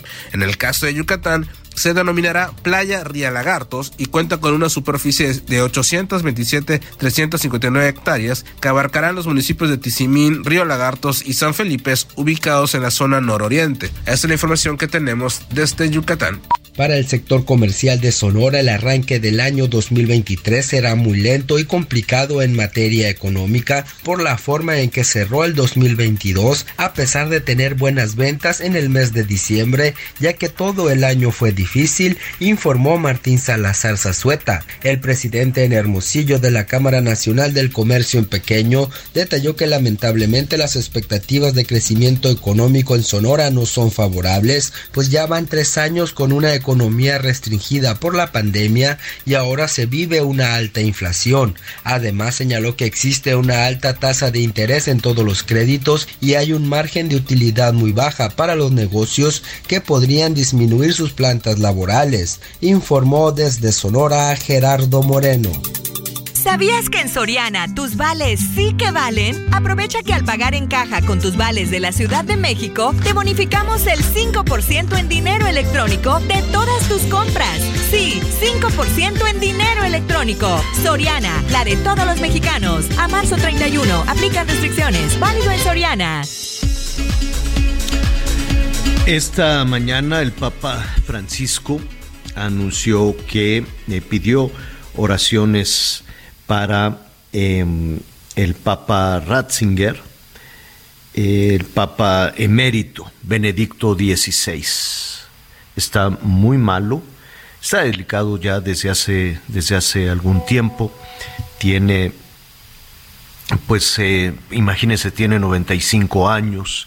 Vivir en el Vaticano para un anciano, para un hombre de 95 años, no cree usted que es sencillo, es frío. La residencia de Santa Marta eh, mire, eh, imagínese usted la Plaza de San Pedro, imagínese usted eh, es ver de frente al Vaticano, bueno, del lado izquierdo está un edificio pequeño donde viven los religiosos. Y sí tienen algunas comodidades, pero son, son mínimas y el Vaticano, pues imagínese usted, ¿no? Tantos siglos de historia, pues no es necesariamente lo más, eh, lo, más cómodo para un religioso 95 años de edad. Eh, le están dando todas las atenciones, eso, eso es cierto. Fue un papa, un papa emérito, un papa que en su momento eh, dijo ya no puedo más y me voy a retirar. Esto fue en el 2013. 2013. Sí, ¿verdad? Fue en el 2013. y entonces dijo, hasta aquí llegué, estoy enfermo, me duelen las rodillas, me duele esto, me duele el otro, y ya no tengo la capacidad física para llevar las riendas de la iglesia, eh, de la iglesia católica. Así es que el Papa emérito hoy se reporta muy grave, se le reporta delicado, pues son muchísimas dolencias, muchísimas afectaciones. El Papa Francisco, que también ya tiene, pues bueno, ya no puede caminar, tiene un dolor de rodillas eh, impresionante, pero no ha querido renunciar. Él dice, hasta donde la salud no me lo permita, yo eh, voy a, a, seguir adelante con las riendas de la Iglesia Católica, eso es lo que ha dicho el Papa Francisco, ¿no? Que, Y, todavía, y todavía se ve muy lúcido, ¿eh, Javier? Fíjate que tuve yo la fortuna el 30 de noviembre de estar en la audiencia pública ahí en el Vaticano, ahí en esta oportunidad que tuvimos en Italia, y muy lúcido, porque todavía perfectamente te, te dan los mensajes en italiano, en inglés, en español, incluso hubo un momento que hasta en alemán por ahí el Papa Francisco estuvo mandando mensajes porque había varios, este, pues varias, varias peregrinaciones que estaban llegando. Sí, ya no, ya no camina, ya lo mueven todo el tiempo en silla de ruedas, pero todavía se ve un Papa lúcido y sobre todo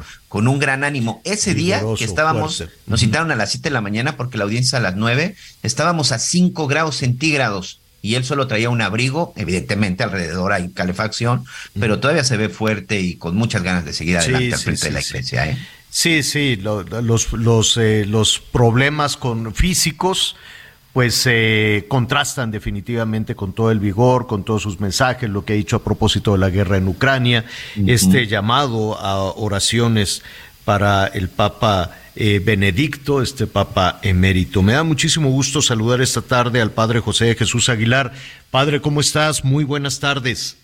Muy bien, muy buenas tardes a ti y a todo tu equipo, Javier. Oye, padre, ayer estuvimos en la Catedral Metropolitana y nos acordamos mucho de ti. Estuvimos ahí platicando, hablando, hablando muy bien de ti, desde luego Ah, con las autoridades responsables de todo este, de todo este proceso de, de restauración urgente tan necesario de la Catedral Metropolitana. Y, y para mi sorpresa, porque tú has formado parte en esa historia de la catedral y, y el esfuerzo de restauración desde hace muchísimo tiempo, oye, padre, ¿qué poquito dinero les dieron? Bueno, pues son, como, como tú mencionas, son obras mayores que necesitan recursos mayores y cuando yo estaba al frente de la catedral se hizo un convenio muy interesante donde pues intervenía el gobierno federal con una parte, el gobierno local con otra, la iniciativa privada con otra y la iglesia con otra. Y creo que de esta manera se podía trabajar mm, mucho mejor, pero lamentablemente este convenio se disolvió, ya no continuó adelante. Y bueno, como bien tú mencionas, lamentablemente la catedral necesita más recursos, pero bueno, pues no le chillamos, simplemente con lo que hay se va avanzando, ¿verdad? Bueno, pues sí, y definitivamente a marchas forzadas, eh, y- pero, pero con un trabajo extraordinario. Padre, son muchísimos los temas este, que tenemos contigo. Primero, pues agradecerte como siempre que, que nos hagas eh, eh, favor de atender, de atender estos llamados. Uno, eh, el Papa está malito, el Papa emérito, ¿no? Se le reporta, se le reporta grave. Así es, Javier. Fíjate que desde, diría yo que desde el año 2005 no teníamos una noticia de que un papa, en este caso un papa emérito, se encontraba delicado. Hay que recordar que en el año 2005 falleció el papa Juan Pablo II, después de que se nos mencionó que estaba muy delicado, y esto hizo que se procediera a todos los protocolos que se hacen cuando fallece un pontífice en funciones. Eh, actualmente el Papa emérito no es un pontífice en funciones y aunque alguna gente ya está diciendo que se van a hacer los protocolos eh, iguales, no, evidentemente que no. Es un caso totalmente distinto porque actualmente el Papa en funciones es el Papa Francisco. Sin embargo, aunque el Papa Benedicto renunció en febrero del año 2013, hace nueve años, eso no significa que no deje de estar en el corazón de todos los cristianos, sobre todo de los mexicanos, porque fue un papa que visitó México, en el corazón de los grandes teólogos y escritores, porque fue uno de los papas que ha escrito los documentos más maravillosos que han, se, se han tenido en los últimos eh, años, incluso algunos dicen que, que siglos, y también nos llama la atención que dentro de esta manera de ser de él haya tenido la humildad para reconocer que no podía continuar humanamente con la tarea que tenía y decir, ¿saben qué? Si yo no puedo, permito que otra persona que lo pueda hacer mejor tome el cargo. Y él decidió retirarse no para irse de vacaciones a las playas de Cancún, ni siquiera allá a Alemania, donde él creció, no, en retiro, ahí en la parte trasera del Vaticano, un jardín, en retiro, en silencio, para escribir, para orar por toda la iglesia.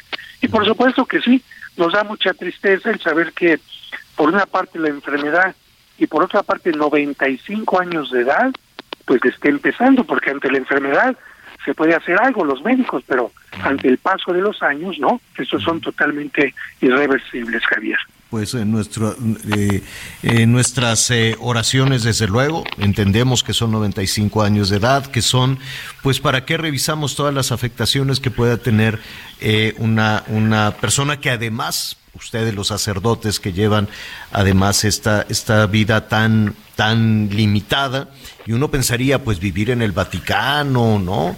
No, no, no, son unas cosas heladas. Qué bueno que ya les hicieron Santa Marta, padre, pero no, es una, son unos sacrificios enormes. Bueno, se acostumbra uno desde que entras al seminario, Javier, pero lo importante es ver a estos dos ancianos, a Francisco y a Benedicto, dando testimonio, cada uno a su manera, ¿no? Diciendo, hay que darle hasta donde se pueda, ¿no? Y no hacerse no hacerse el, que no puedes. Exacto. Padre, hoy es día de, de los santos inocentes.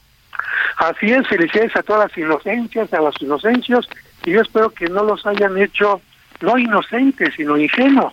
Porque hay que recordar que, que esta fecha tiene dos vertientes, una muy triste, que nos recuerda que en el mundo sigue habiendo gente que muere por, eh, por la maldad de otros, gente inocente que muere de hambre, de frío, por la guerra, por negligencia médica, como este tamalero también que muere inocentemente por este automovilista, tanta gente que muere inocentemente. Entonces la, la parte de la iglesia es hoy tomemos conciencia que como aquellos niños que mandó matar Herodes, que eran inocentes, hay mucha gente que sigue muriendo inocentemente y hagamos lo que nos toca para que deje de haber fosas clandestinas, haya gente que desaparece, haya gente que entra al mundo de la trata y muchas cosas más. Pero en esta parte hay que recordar que en la Edad Media, como entre la Navidad y el Año Nuevo, no se trabajaba, pues la gente estaba diosiosa. Y cuando la gente está diosiosa inventa cosas para divertirse, y entonces así surgieron las fiestas de los locos, como vemos, por ejemplo, al principio de la película de Jorobado, ¿no? Las fiestas de los locos, por, esa referencia a Saturno, ¿cómo les decían en la antigua Roma? Sí, las Saturnalias. Saturnalias, pero también porque se hacía todo tipo de, de loqueras. La gente se disfrazaba del obispo, del capitán, del sacerdote, etcétera, para hacer todo tipo de bromas, que llegaron a tal exceso que el rey Felipe II dijo, no, no, no, esto es demasiado, y la suprimió. Y entonces ahí es donde toda una semana que se tenía de fiestas de locos, la gente en España dice, ¿y ahora qué hacemos? Y entonces tomaron en cuenta que la palabra ingenuo se confunde a veces con inocente, que es muy distinto. Inocente es el que no hace daño, ingenuo es el que se deja engañar fácilmente. Entonces dijeron, vamos a hacer esta fiesta el día 28 disimuladamente, y de esta manera empezó la celebración, sobre todo con eh, bromas y con el pedir prestado algo a alguien. Y en aquel lugar la cantaleta era Herodes mandó a Pilato, Pilato mandó a su gente y el que presta este día es un inocente. Y la gente se tomaba aquello que había pedido prestado y lo regresaba hasta el día 2 de febrero. Esto cuando llega a México le cambian la cantaleta por inocente palomita que te dejaste engañar, hoy por ser Día de los Inocentes no te lo vuelvo a regresar. Y eso es lo que hace que en un día como hoy conviva esta parte de reflexión sobre el, el mal, sobre los inocentes y sobre los ingenuos y las bromas, Javier. Bueno, pues en principio hay que tener, hay que tener este cuidado y si alguien está, oye, imagínate padre que alguien está en una emergencia y que dice, no, pues es que necesito que me, que me prestes un dinerito, pues se va a tener que esperar hasta mañana o algo así, que tampoco es argumento para no pagar, ¿no? Este. Claro, yo creo que las bromas no tienen que ser tan pesadas, uno tiene que regresar el dinero luego, luego, el teléfono, lo que sea, y lo que sí yo no regresaría lo que a veces le digo a la gente, mire, hoy en este día, y vamos a decir también a tu público hoy, préstenos su atención. Claro. Porque ahora la gente, por estar con el iPhone, con el celular, con Ah, la qué tele, cosa, ya ni ¿eh? te pela, ¿a poco no? qué cosa tan terrible. Padre, te agradecemos muchísimo que pases una extraordinaria noche vieja. Hay que darle la bienvenida al 2023. Dime, dime algo. En, el eh, calendario de, de celebraciones religiosas, de misas, de de eh, ¿qué, es lo que sigue de, de aquí al, al arranque del año? Aquí lo único que sigue será la fiesta de la Sagrada Familia, que siempre es el domingo siguiente a Navidad, pero como este año la Navidad cae en domingo, en este caso va antes de que termine el fin de año, no es en domingo, y después viene la fiesta de dar gracias a Dios porque el año termina, y creo que es muy, muy válido porque mucha gente por el COVID no terminó el año. Y aguas, preparémonos también para terminar y comenzar el año no con calzones rojos, mejor póngase un cubreboca, aunque no sea rojo, ¿no? Sí, oye, me, me, llamó la atención y eso, eso hay que, hay que señalarlo. Eh, había muchísima, muchísima gente que, porque visitan la Ciudad de México, por lo que tú quieras, entrando a la Catedral Metropolitana, este, sin cubrebocas. Algunos sí, algunos sí, pero hay que usarlo, ¿no crees, padre? Fíjate que como las autoridades dijeron que ya no era obligatorio, incluso a veces llega gente aquí a la parroquia, al área de oficinas, pues ya dijeron que no es obligatorio. Dijo, mire, quizás las autoridades no se lo digan, pero yo creo que la conciencia, el cuidado, hay que hacerlo. Y creo que ahora ya están diciendo que hay que volverlo a hacer, pero si las autoridades no lo dicen, la gente como que dice, no es necesario, no necesitamos que nos diga la autoridad lo que se necesita hacer. Yo creo que el sentido común. Si alguien quiere de verdad comenzar el año nuevo con salud, con cuidado, a cuidarse, porque en este momento hay mucha gente que yo conozco que está contagiada y aunque eran muy cuidadosos. Padre, te agradecemos mucho, pasa una extraordinaria eh, Nochebuena, ya te estamos preparando tu, tu rosca, nuestros amigos ahí de matre.pan dicen le vamos a hacer una rosca al padre. están haciendo de rechupete. Vas a ver, vas a ver, padre. ¿Y qué te parece si la próxima semana hablamos de estos sabios de Oriente, ¿no? Y nos cuentas qué le dijeron a Herodes y, y, y, el significado de la estrella de Belén, tantas cosas tan lindas en nuestra tradición, en nuestra fe cristiana y católica, ¿no? Con mucho gusto nos veremos, nos escucharemos entonces el año que entra. Por lo pronto, saludos al señor Aquino, a Anita y a todos los que nos escuchan, pero que están allá en el estudio haciendo que todo funcione bien. Que Dios les bendiga. Gracias, Padre. Abrazo, Padre. Muchas gracias. Hasta luego. Oye, este, sí, ya viene. Eh, saludos a nuestros amigos de matre.pan. Usted póngale así en Instagram. No saben, Miguel, la rosca Reyes. Qué cosa tan impresionante. Buenísima. Ya no, ya no le voy a creer nada, señor. En septiembre, que fue mi cumpleaños, me quedé esperando el pastel de chochitos. Ya pasó Pero ya eh, está. el Bueno, Día de Muertos y no se- tuve absolutamente nada que ver. Ya no sé qué hacer con Y es que también eh, llegan los canastos del pan de muerto, el pastel de chochitos, y tú andas allá este, este, bailando al Bad Bunny y todo lo demás. No, Miguelón. Cuando cua- vas a, ahora que vengas para el Día de Reyes, vamos a partir con todo el equipo esa rosca que está. ¿Sabes que además le ponen ate de, de álamo sonora? Ah, qué rico. Y entonces los saludos a todos los productores de Álamos de Ate, este también le, eh, de Zacatecas y de varias partes, entonces están siempre muy atentos con productores nacionales para, para hacer esto. Pero es una cosa, lloras de la emoción y quieres toda la rosca. Está bien bonita, muy, muy bonita. Gracias, gracias como siempre a nuestros amigos de Matre, es eh, así como madre. Oye, y, y esas son de las, esas son de las pocas tradiciones que creo que se mantienen todavía en países como México. Es una tradición muy, muy latina y son de esas tradiciones que en verdad esperemos que no se vayan perdiendo. No sé tú qué opinas, porque de pronto eh, en esta tepo- en esta época de posadas, además de que no me invitaron a ninguna, A la verdad es que ya no es, ya no es este, ya las posadas no son como antes, ya nada más creen que es la fiesta y el ponche con piquete, pero se olvidan de todo, los cánticos y todo, ¿no? Sí, es como de sonidero. Oye, va a haber un bailongo. Ayer, ayer estaba yo en el Zócalo, está bonito el Zócalo. A mí me gustaría más el Zócalo, este, pues más navideño, ¿no? Este, hay mucho puesto, hay mucha garnacha, hay mucha venta, pero hazte cuenta que sacaste los mismos puestos del centro o los de, de la zona de la lagunilla, de Tepito, y los pusiste en el Zócalo, ¿no? Ahí hay un juego mecánico, un gentío, pero gentío, la gente muy, muy, muy, muy amable, pero si ya tienes ese espacio maravilloso, increíble del Zócalo, pues tal vez hacerlo más ordenado, tal vez ponerle una temática, una temática navideña al estilo mexicano, desde luego. No se trata de poner un Santa Claus enorme ahí, pero algo, no sé, a mí se me hubiese ocurrido eh, una exhibición de nacimientos, un concurso de nacimientos, y entonces hay, ya saben, las playeras de, de con letreros gringos, y, o sea, hazte de cuenta que sacaste Tepito y la Lagunilla al Zócalo.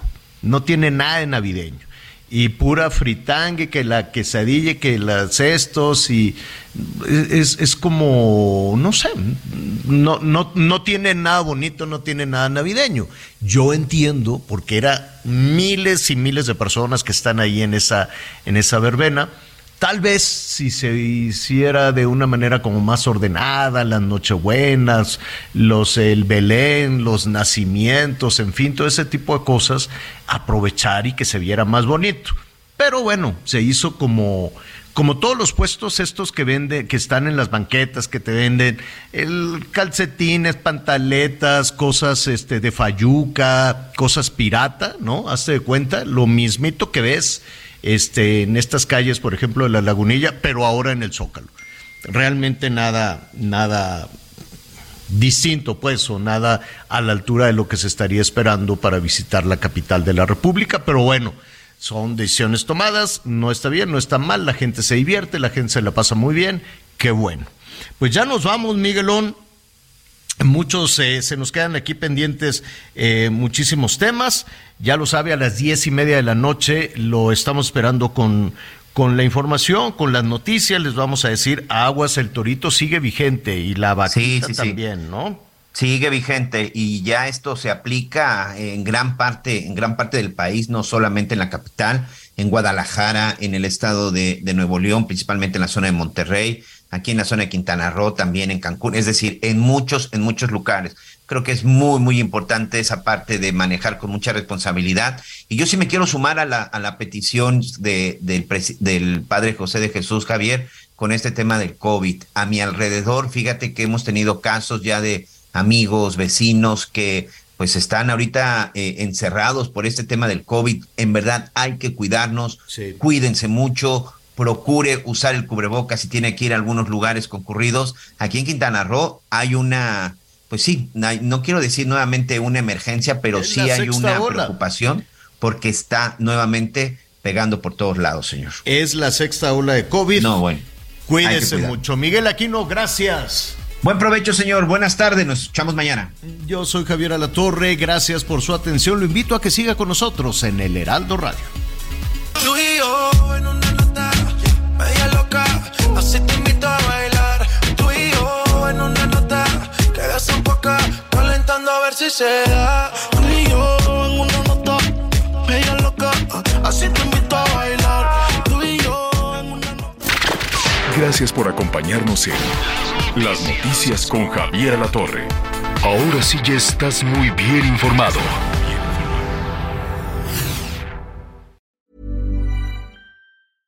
Flexibility is great. That's why there's yoga. Flexibility for your insurance coverage is great too. That's why there's United Healthcare Insurance Plans. Underwritten by Golden Rule Insurance Company, United Healthcare Insurance Plans offer flexible, budget friendly coverage for medical, vision, dental, and more. One of these plans may be right for you if you're, say, between jobs, coming off your parents' plan, turning a side hustle into a full hustle, or even missed open enrollment. Want more flexibility? Find out more about United Healthcare Insurance Plans at uh1.com.